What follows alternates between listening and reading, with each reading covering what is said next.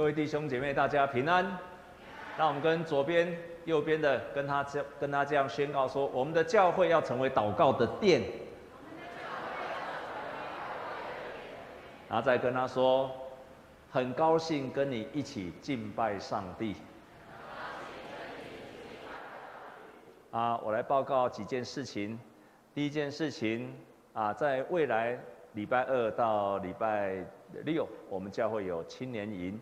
以前青年营的时候，常常会家长会去探视，啊，他们特别提醒，因为防疫的关系，所以大家家长请不要去探视他们，以免这样子来来去去让疫情感染。等一下我们也会特别为他们的营会来祷告。啊，第二件事情，啊，我们过去教会在九月的第一周都会有长职的改选，啊，过去我们都会有各团契的代表性的提名。那今年我们会改变的方式，我们就是用功能性的、功能性的，就是说，让我们教会需要一些啊，我们需要一些会计的人才，我们教会需要一些总务的人才、影音的人才，啊，或者是音控的人才，我们会希望这些人可以来协助教会，所以我们今天这一年不会由各团契来提名。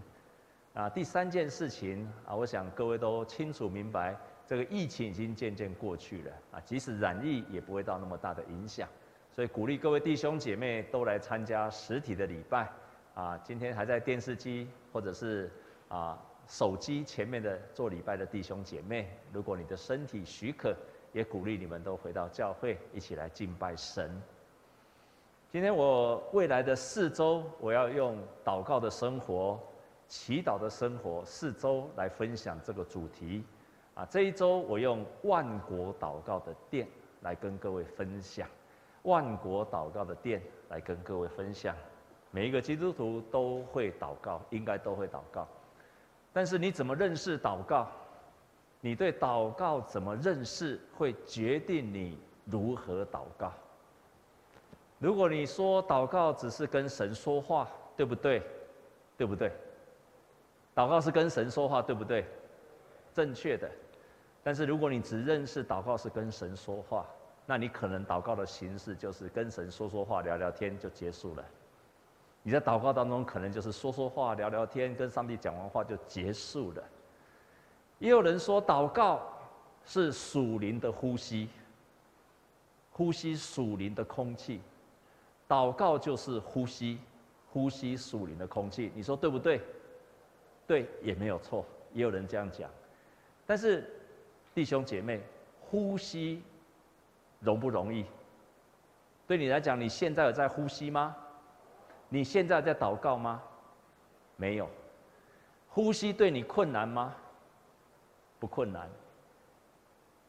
我以前在澎湖牧会，那个时候我们立志要带那边的小孩子从澎湖来到台北玩，他们多数。十多年的当中，都在澎湖那个地方生活，从来没有来过台北。所以那一次，我们帮他们募款，有十几位小孩子就从澎湖要来到台北玩。他们到台北，亲爱的弟兄姐妹，你猜猜看，当他们下飞机来到台北之后，从松山机场下来的第一件事情，请问你猜猜看，他们第一个反应是什么？你绝对料想不到，他们第一个反应是什么？他们没有说台北好热闹哦，他们说台北车很多，他们第一个反应是说牧师牧师牧师牧师牧师牧师，我吸不到空气了。你很难了解为什么台北吸不到空气。你现在住在台北一辈子，请问你吸得到空气吗？为什么他吸不到空气？你猜猜看为什么？因为他一辈子都在一个澎湖非常干净的地方，第一次来到台北，你因为在台北久了，你已经习惯台北很脏的空气了，所以你吸得到了，他们吸不到，这真的是他们第一次真实的反应。我在两周前有机会休个年假，然后我去合欢山，当我爬到合欢山，我平常走路没有什么问题，身体也很健康，爬山也没有问题。第一次去三千公尺以上的地方爬山，我就爬上主峰，告诉你，其实它没有很长，来回差不多四十分钟而已，没有很远的步道，它也没有很陡，就是一个很缓坡。如果在地上的，在我们平地的上，你大概走路都没有什么问题。但是，亲爱的弟兄姐妹，当我走那个缓坡要上去的时候，我才发现说，我吸不到空气，我吸不到空气。我第一次觉得说，原来吸空气在那个地方是很困难的。第二天，我们全家又去爬东峰，那个东峰又更高了一点。同时，它是从头到尾都是爬楼梯，都是陡坡在爬楼梯。弟兄姐妹啊，弟兄姐妹，爬到一半的时候，我几乎爬十阶，我就要停在那边一直喘，一直喘，一直喘，觉得吸不到空气。你们都知道这是高山症，高山空气稀薄，所以吸不到空气。亲爱的弟兄姐妹，祷告就是呼吸。祷告就是属灵的呼吸。你平常在地上走路，在平地走路的时候，对你来讲，呼吸非常的简单，非常的容易。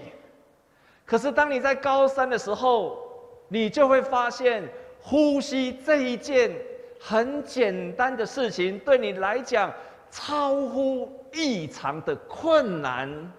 你连要吸一口气，走没有几步路的时候，你都觉得吸不到空气了。亲爱的弟兄姐妹，你平常的时候祷告很容易，没有事情的时候，你祷告很简单，就像走在平路上呼吸一样的容易跟简单。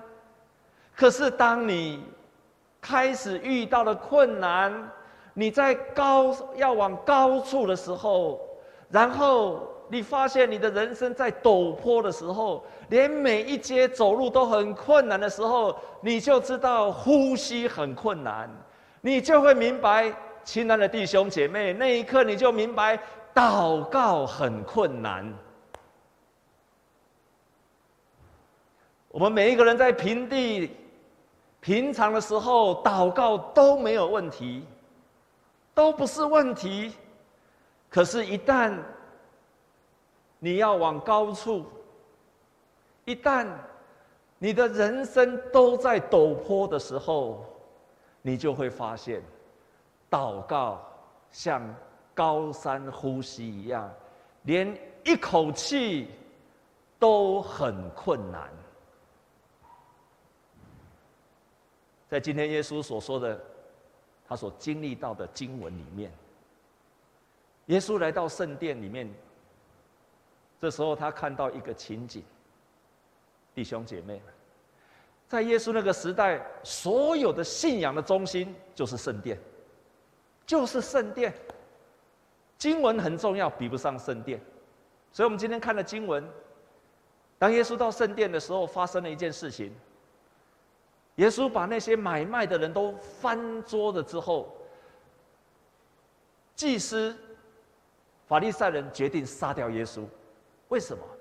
不是因为耶稣对圣经的解释，他们还不想杀他。可是当耶稣到圣殿破坏他们的规矩的时候，这个时候耶他们要杀掉耶稣，因为这是他们信仰的核心，不可以毁掉犹太人的信仰核心。这件事情被破坏掉，他们要杀耶稣。在耶稣那个时代，每一天他们都要献祭。在圣殿里面，在献祭的时候，是当他们一早到这个地方来到圣殿来，祭司就拿了个香坛从外面走进来，走到圣殿里面。这个时候，外面的人要在外面里面敬拜，然后默祷祷告。他们在外面默祷告默祷。接下来，祭司出去了，他们就开始献祭。这个时候叫做公共的献祭，为了国家，为着民族来献祭。献祭完，接下来就是私人的献祭，个人的献祭就上去了。如果穷人常常就要献上鸽子，当他们犯罪献祭就用鸽子。好了，问题来了，问题出来了，每天都有献祭。穷人或者一些人，当他们要献祭的时候，他不会从他家里预备鸽子，他就变成在圣殿的外面那个地方叫做。外邦人院在那个地方，他们为了方便大家献祭，就在外面就摆了很多的摊子。亲爱的弟兄姐妹，你想想看，如果我们中庭中庭那个地方卖很多的鸽子，为了你们方便进到圣殿来，在外面卖鸽子。每次我们在敬拜神的时候，就咕咕咕咕咕在那边讲，在那边卖，在那边买卖的。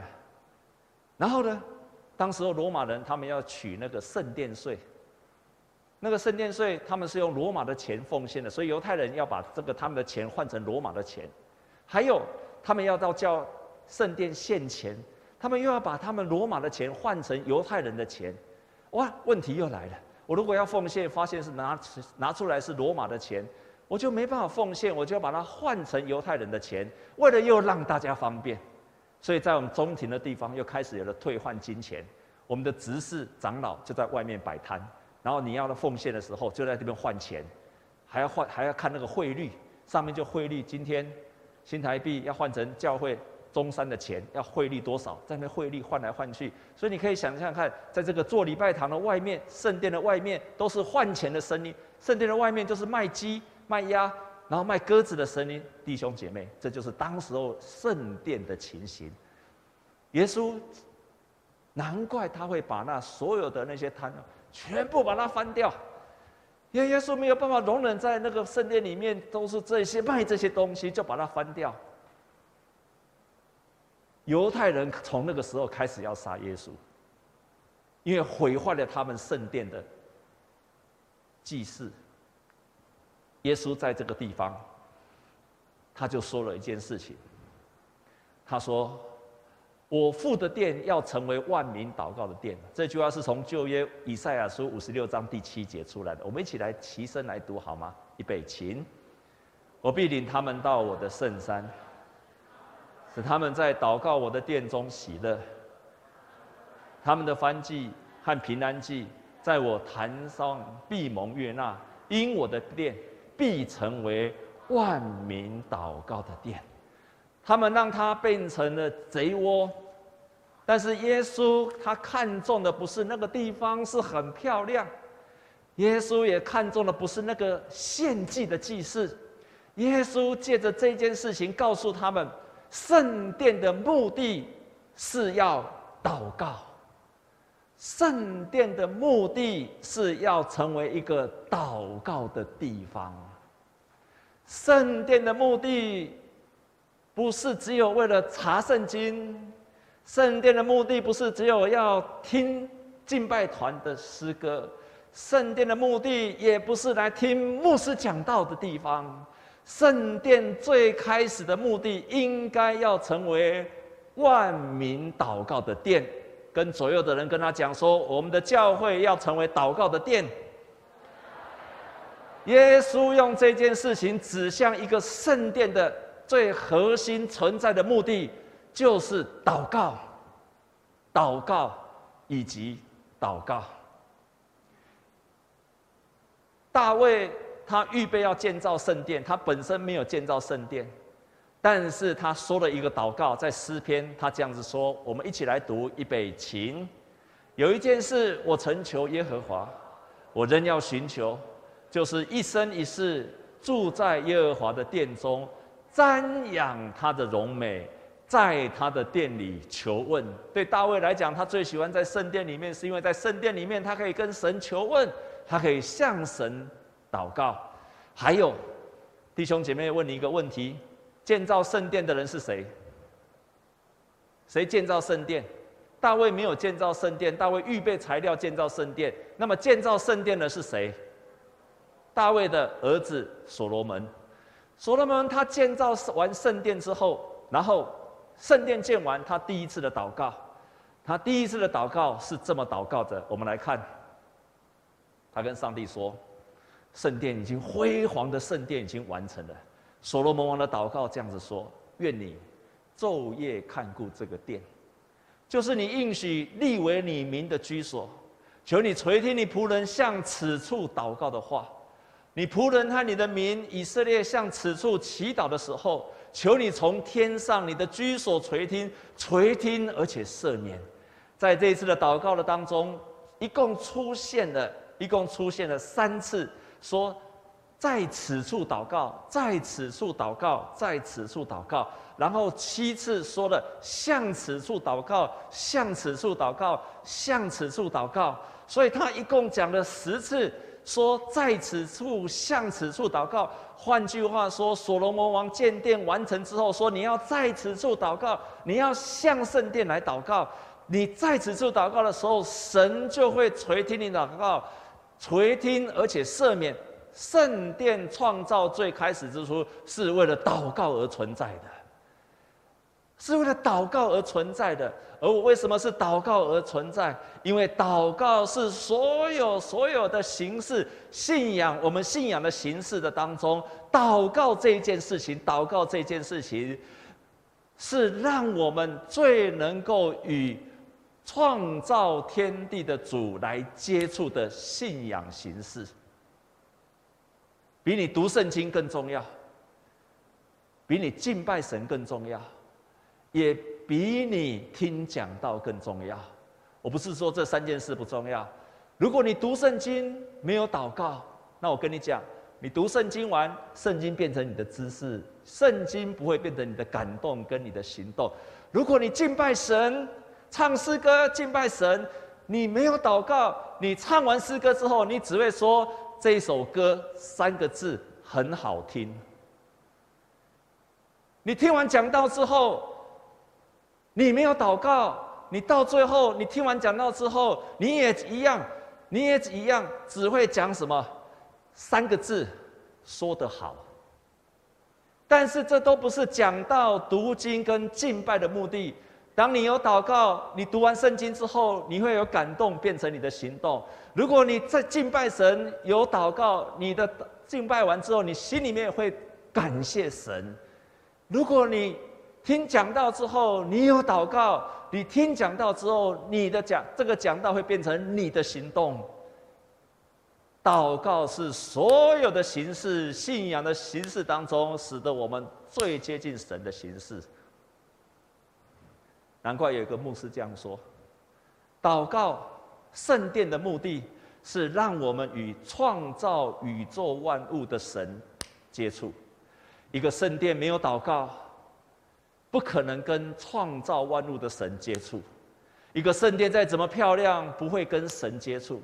一个诗歌多么美丽，不会跟神接触。你查经多么会查，你查得好多少的理论，你不会与神接触的。唯有祷告，使得我们与创造万物的神来接触。祷告是人与神最深的心灵跟诚实的接触。难怪有一个牧师这样讲，这是很有名的布道家斯布真牧师，他这样说：教会的形情况可以准确的借由祷告会来衡量。如果神离教会很近，那么教会一定祷告，而且火热的祷告。如果神不在那里，最明显的证据就是不冷不热的祷告。如果神在那个教会，那个教会一定充满了火热的祷告。如果神不在那个教会，那个教会一定充满了不冷不热的祷告。神在那个教会一定充满火热的祷告。这是很有名的布道家斯布真牧师他所说的话，他所说的话语。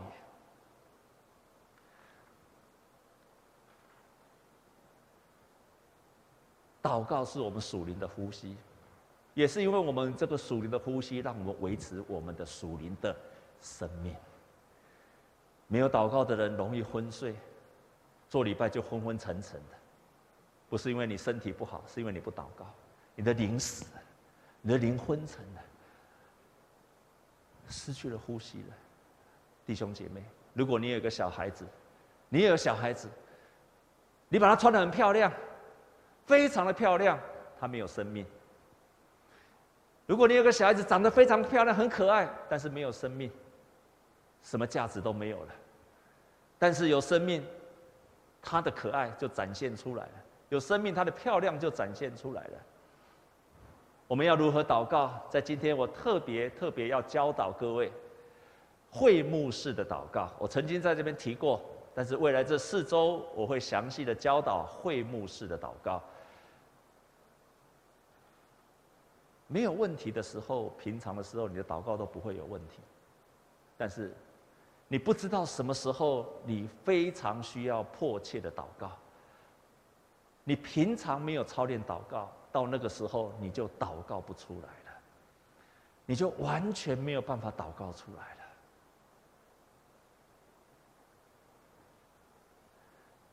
摩西在建造会幕室、会幕的时候，这是会幕的平面图，大约是这个样子。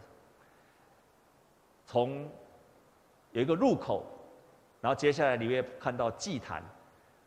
然后你接下来你碰到了洗濯盆，这个完了之后才进入到圣所，里面那个长方形的才进入到圣所，所以外面那个地方叫做外院。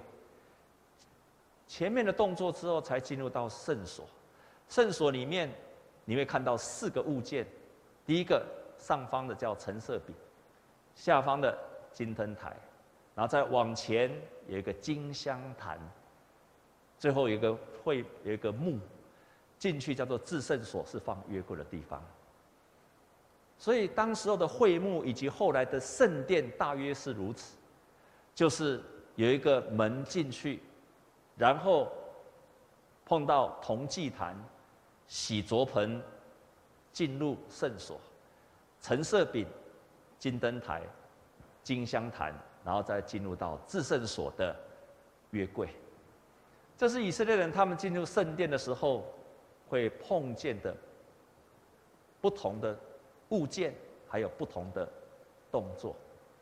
我们今天没有像以色列人一样去献祭啊等等，但是我们今天可以学习以色列人他们一样的方式，这几个步骤来学习祷告，好让你遇见了问题，好在你在遇到高山。好到你在人生遇到陡峭的路的时候，你可以操练一个更深度的祷告，与神亲近。第一个，我们进入门跟进入院，圣经这样说：当称谢进入他的门，当赞美进入他的院，感谢他，而且称颂他的名。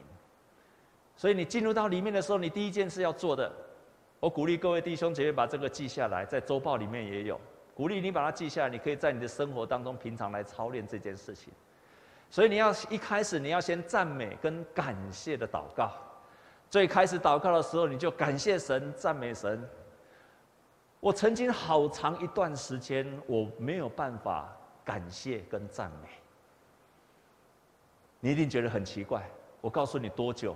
将近二十几年，我不会感谢，我也不会赞美，够长了吧？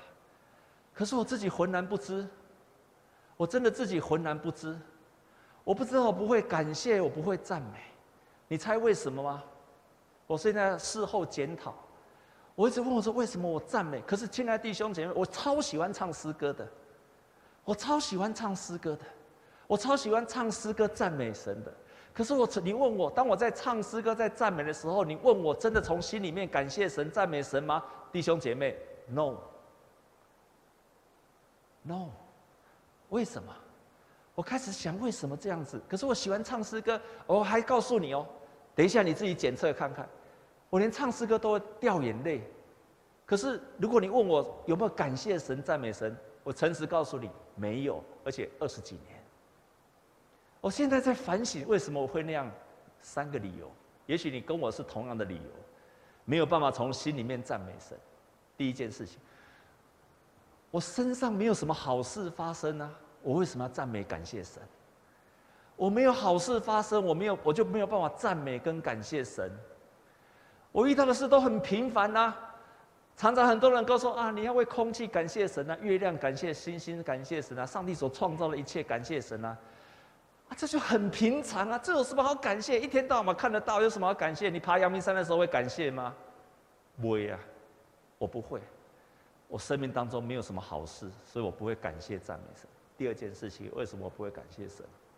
我发现，我发现，我每一次看很多的事物的时候，每一件事情发生的时候，我猜我们当中百分之九十可能跟我都一样，所以你好好听这句话哈，你好好注意听哦。你有没有注意听？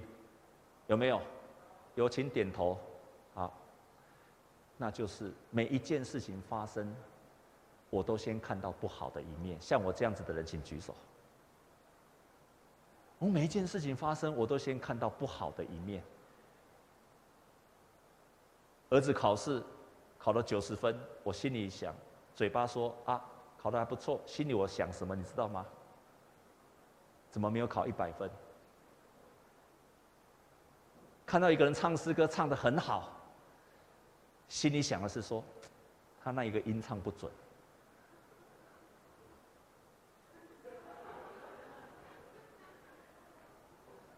明明整个可能唱的头头没有问题，但是就一个音不准。我第一个注意到的是什么？啊，那个音不准。不过你们刚刚好几个，然后信徒很迫切的祷告，你第一个想到，哎，他怎么这样祷告？他可能从头到都没有问题。我后来发现，我的眼光出了问题。我的眼光已经出了问题。所有生活中的大小事情，我第一个看到都是不好的。我后来发现，我的牧师娘看我也是一样。每次我讲道完下去，弟兄姐妹啊，牧师你讲的好棒啊，好棒啊！牧师娘一定第一个说：“你刚刚讲那个讲错了。”我刚刚我两个拢讲镜头，我发现我的眼光因为这样不容易看到。神在生活当中许多美好的事物，这是第二个问题。第三个问题，我发现我所有之所以能够感谢不出来，就是我的里面没有感谢的本质。我的里面没有感谢的本，我这个人本质就是不会感谢。我从来不觉得不会感谢这件事情是一件一个罪。我一直后来看了圣经，圣灵提醒我才知道说。一个人不会感谢是一个罪，我就在神的面前认罪悔改。所以从那一刻开始，我开始学会真实的从我的里面开始会感谢神、赞美神。唱诗歌的时候，我也感谢神、赞美神。弟兄姐妹，等一下你唱诗歌的时候，你有一个非常好的测验，你你可以测验到底你有没有真实的感谢神、赞美神。你有一个非常棒的，我可以告诉你，第一个。非常好的测验的方式，第一个，你等下唱的时候，你好好摸你的心，你就这样摸着唱，你就想想看，我现在在唱的时候是这里唱还是这里唱？你好好想想。第二个，你可以测验的是，你祷告、你赞美完之后，你赞美完的时候，请问你的最后赞美完，你的结论是什么？如果你的结论说歌很好听，那我告诉你，只是歌好听。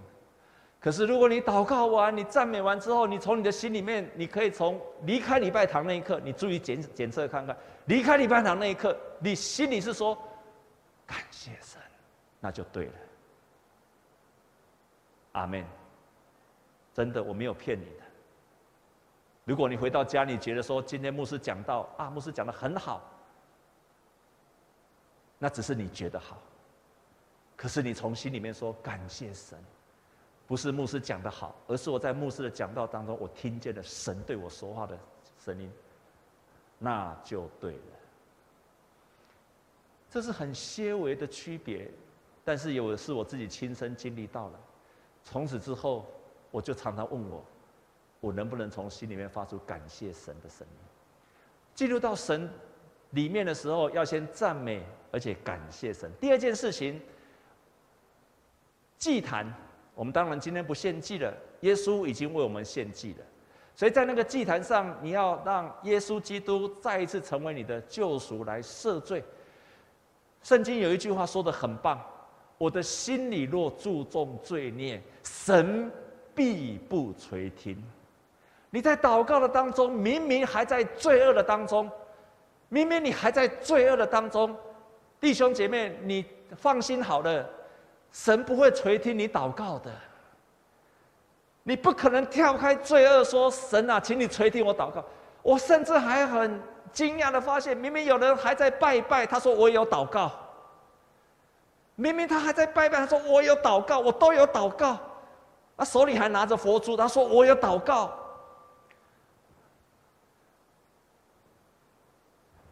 弟兄姐妹，我心里若注重罪孽，神必不垂听。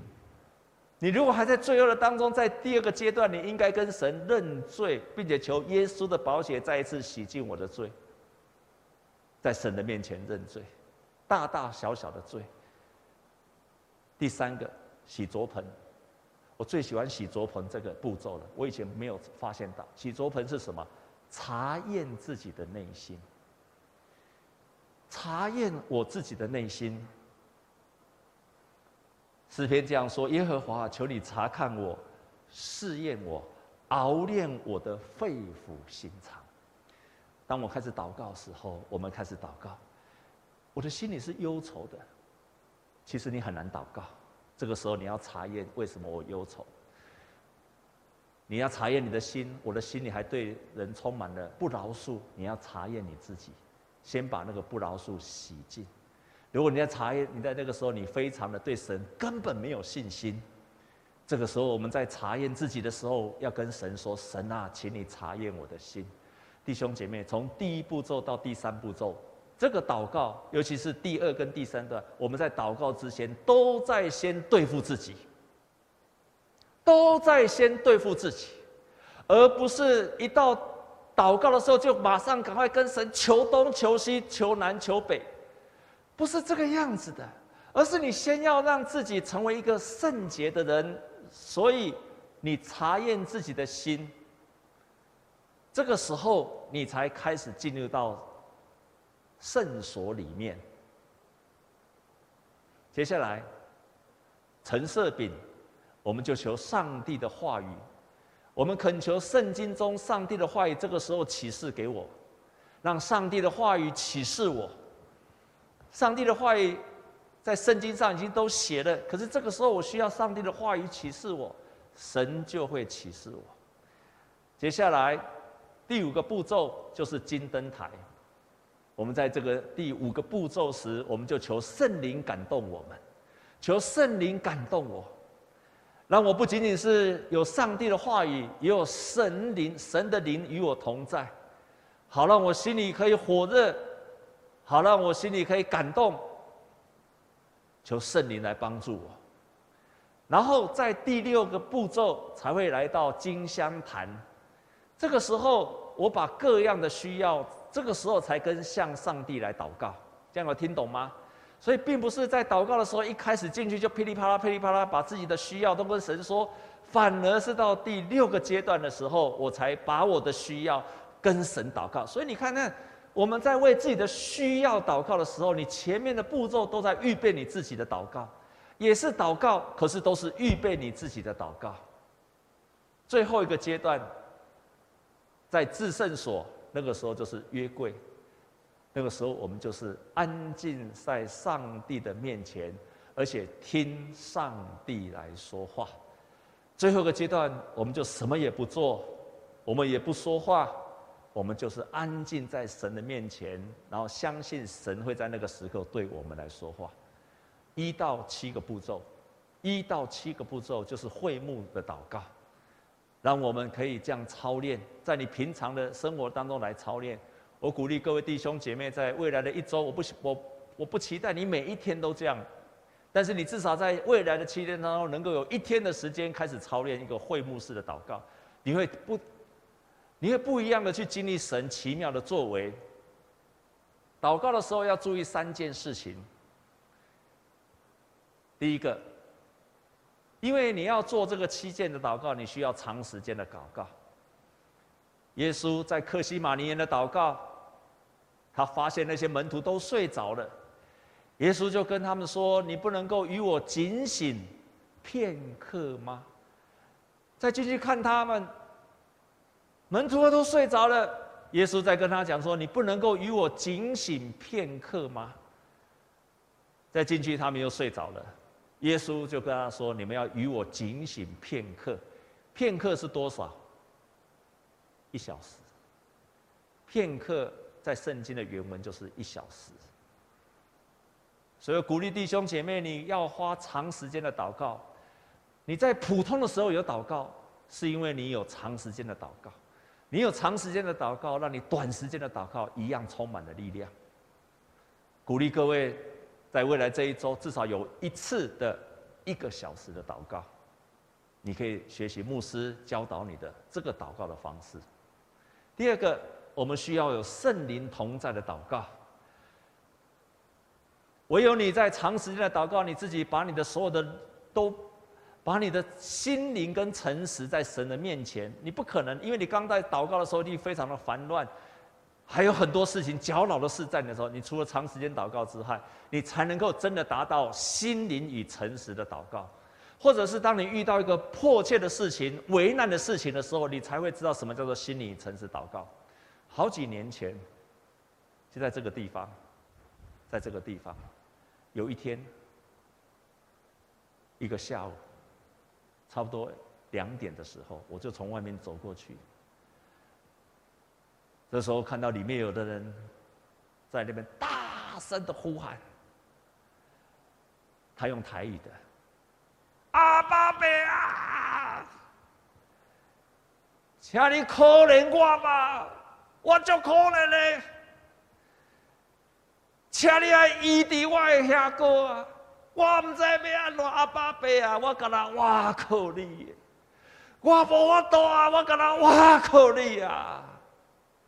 请你来帮助我，请你来医治我的兄哥啊！原来是一位老姐妹，她就跪在这个地方。她的哥哥已经癌症末期，在台大医院。她去探视她哥哥出来之后，就跪在这个地方，她也不管谁，谁在外面。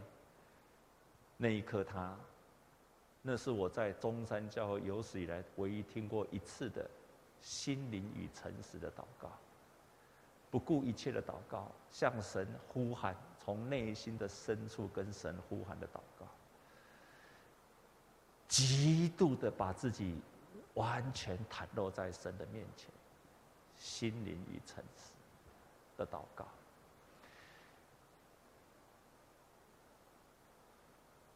当然，你不用每一次祷告都像这样子。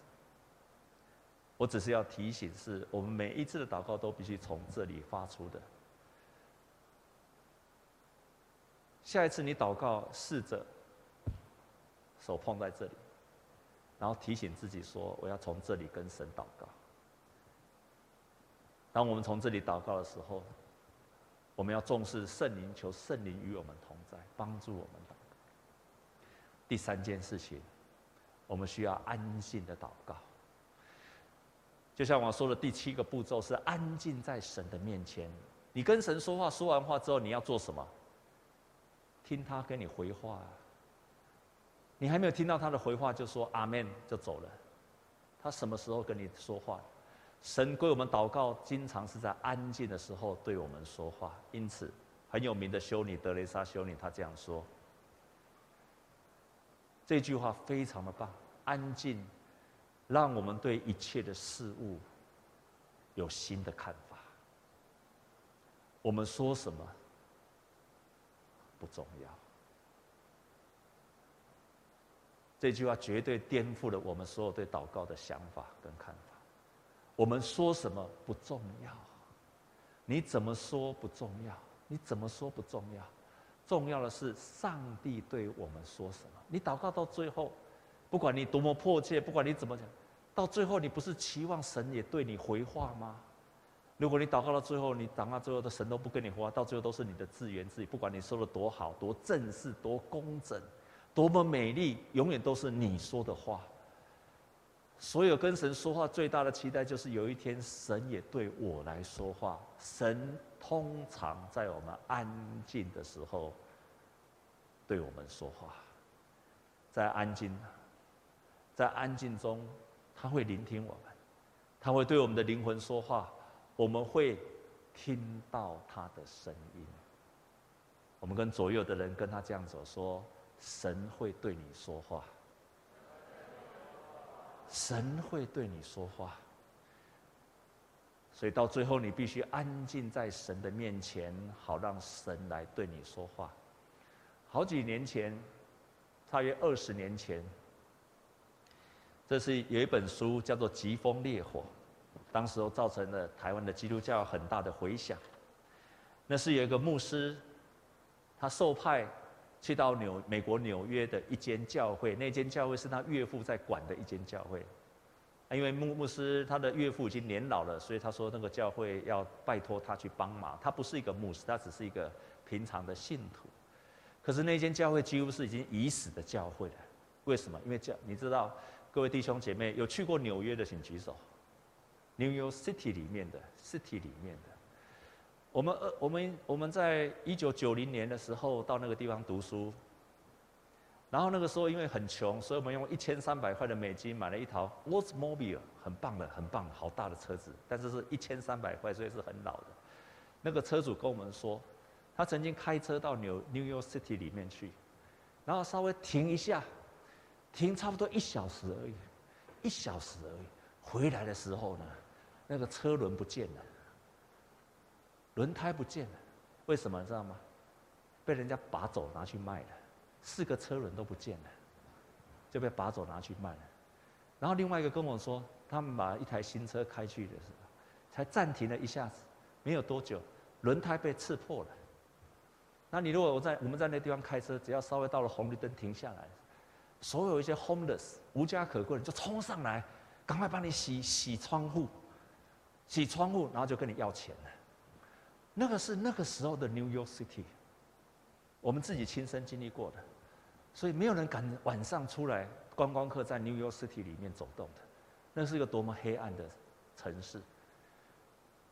这个弟兄就被受派到 New York City 里面去了，到 New York 去了，去看一个教会。那个教会已经是一个垂死的教会，里面的会有二十个人，二十个人里面是谁？醉酒的人，吸毒的人，妓女的，无家可归的人。然后外面呢？同性恋、醉酒的人，到处都是。你很难想象，我们在台北市真的你很难想象，白天看起来干干净净的，你到晚上试试看，全部整个城市都是 homeless，都是无家可归的人。那是我自己亲身经历过的一个城市。这个牧师被派到那个教会去，他能怎么开始？他到那间教会去。在那么困难的环境当中，可是过没有几年，那个教会成为了全世界都去观摩的教会。他们成为了一个万人的教会，他们成为了去到处去分社分堂的教会。Why？那看起来完全不可能的死掉的教会，根本不像教会的教会。里面的人就不像我们，像在座各位可以穿的很好的。那外面就像我们的条通，比我们条通还要惨的。为什么？因为这对夫妻，他们到那间教会之后，他们祷告，在祷告当中，有一天神亲自对他们说话，他这样告诉他们说。这句话也是我要送给各位弟兄姐妹的话。这句话也希望成为你的帮助。你如果在一个非常某一件事情非常绝望的当中，祷告，祷告，再祷告，用祭坛的方式去祷告。有一天他在祷告的时候，上帝对这个牧师说：“如果你愿意和你的妻子。”带领我的百姓祷告，呼求我的名，你就永远不会缺乏新鲜的信息。我会供应教会一切的需要，还有你的家庭金钱上的需要，我一定供应你到底。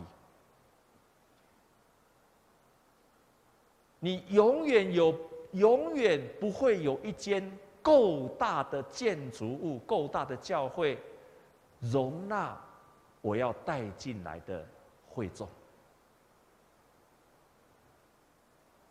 这里面的重点三件事情：如果你带领我的百姓，在我的圣殿里面一起祷告，我就会供应你一切的需要。然后，我会让你的教会充满了你坐不下的人，带进你的家。你的教会永远不不够闲得不够大，因为太多人要进来。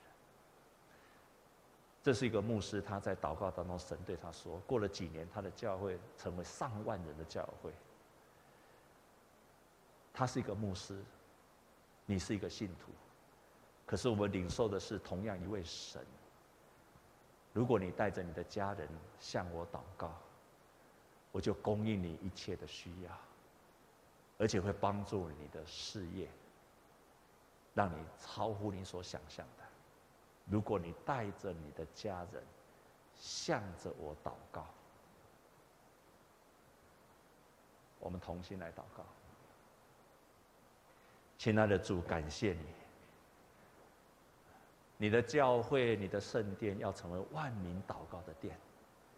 那不仅仅是查考圣经，不仅仅是唱诗歌，不仅仅是聚会，乃是我们要与那创造天地万物的神接触。谢谢你是给我们祷告的工具，好让我们可以借着祷告与主你亲近。亲爱的天父啊！亲爱的天父，求你帮助我们的弟兄姐妹委身在祷告的生活，在这么忙碌的生活的当中，主啊，每一个人面临同样的挑战，就是我们很难委身出一段时间来与主你密切的接触。求你今天帮助我们，我们回到与主你祷告的生活，帮助我们在祷告。我也为他们祝福。当他们在祷告，愿意委身这段时间来祷告的时候，主你对他们说话，你对他们说话，你来指引他们目前的生活困难的当中，你指引他们一条道路。感谢你，奉耶稣基督的名祷告，阿门。